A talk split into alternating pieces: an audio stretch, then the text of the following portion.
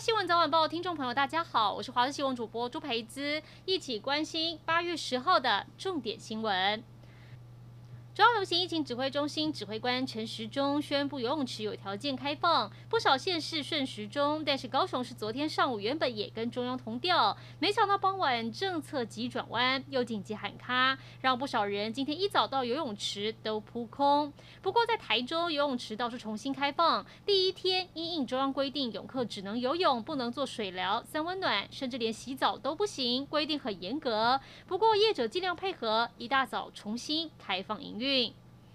受到卢碧台风外围环流影响，豪雨袭击中台湾，在高铁行经彰化大城乡路段，因为紧邻浊水溪，河水在这几天暴涨，淹进马路，加上雨水冲刷，将近二十公尺长的路面被冲垮。这个地点就距离高铁铁道的桥墩不到十公尺，让人担心搭乘高铁的安全。但经过高铁跟水利署勘查，马路坍方位置并不会影响到高铁桥墩，也已经马上派人抢修回填马路。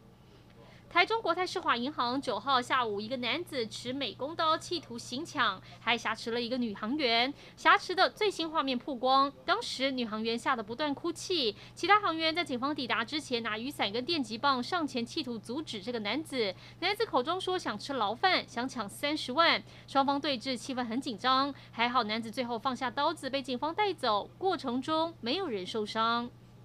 国际消息：美国内布拉斯加州奥马哈市日前碰到暴风雨袭击，有一个叫做东尼的男子跟两个朋友在自家公寓搭电梯下楼，想要外出查看积水状况，没想到遇上停电，被困在电梯里。更危险的是，积水整个淹进电梯，水位一度高到脖子。东尼以为自己小命不保，还好他打电话跟朋友求救，最后顺利脱困。但这个惊魂记，他大概一辈子都忘不了。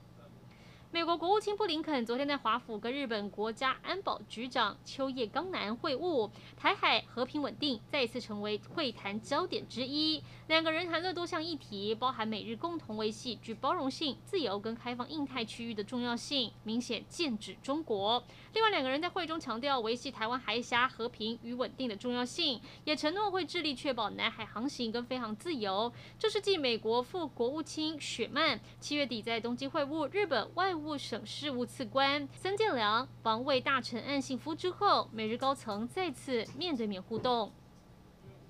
一起来关心天气。今天太平洋高压逐渐增强，虽然西南风带来水汽，中南部地区还是会有短暂阵雨或雷雨。中部降雨情形比南部少，但是整体来说降雨是逐渐趋缓，降雨时间也减少。除了早上降雨几率比较高，其他时间降雨空档增加，可以见到阳光。东部地区也会有零星短暂阵雨，其他地区主要是多云到晴，下午有雷阵雨的天气。尤其大台北地区跟各地山区午后雷阵雨发展比较明显，有较大雨势发生。几率，请留意短延时强降雨现象。而在温度方面，没下雨时又恢复到高温炎热，还是要多喝水，避免中暑。以上就是这一节新闻内容，感谢您的收听，我们再会。